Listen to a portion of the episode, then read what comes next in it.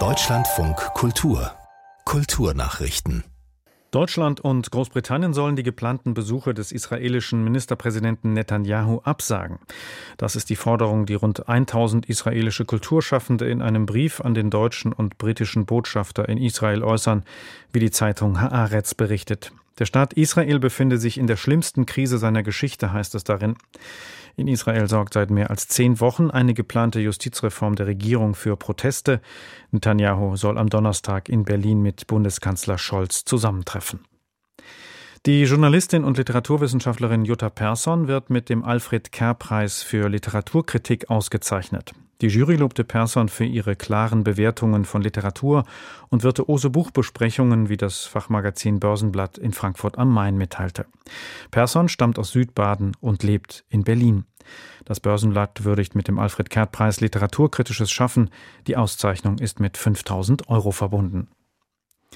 In Straßburg hat das Europäische Parlament mit großer Mehrheit seine Position zum geplanten Datengesetz verabschiedet. Anders als ursprünglich vorgeschlagen soll ausgeschlossen werden, dass personenbezogene Daten zur Handelsware werden. Matthias Reiche. Ob Elektroauto, Fitness-Tracker, Staubsauger oder elektrische Zahnbürste, jeder Mensch soll selbst entscheiden, welche Daten er weitergibt unabhängig davon, welches Gerät er nutzt. Hier besteht das EU-Parlament auf klare Regeln und gegebenenfalls harte Strafen. Streit wird es bei den weiteren Verhandlungen aber darüber geben, unter welchen Voraussetzungen staatliche Einrichtungen einen bisher nicht definierten außergewöhnlichen Bedarf an solchen personenbezogenen Daten einfordern können.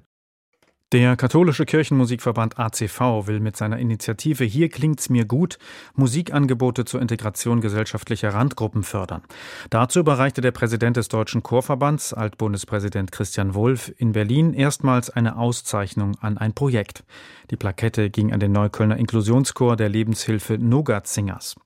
Finanziert wird die Initiative aus Mitteln von Kulturstaatsministerin Claudia Roth. Das Projekt fördert den Angaben zufolge Menschen mit Behinderung, mit Migrationshintergrund sowie einsame Menschen. Um die Sichtbarkeit insbesondere im ländlichen Raum zu verbessern, wurde auch eine bundesweite Karte inklusiver Musikverbände erstellt. Begleitet wird das Projekt von einem wissenschaftlichen Beirat.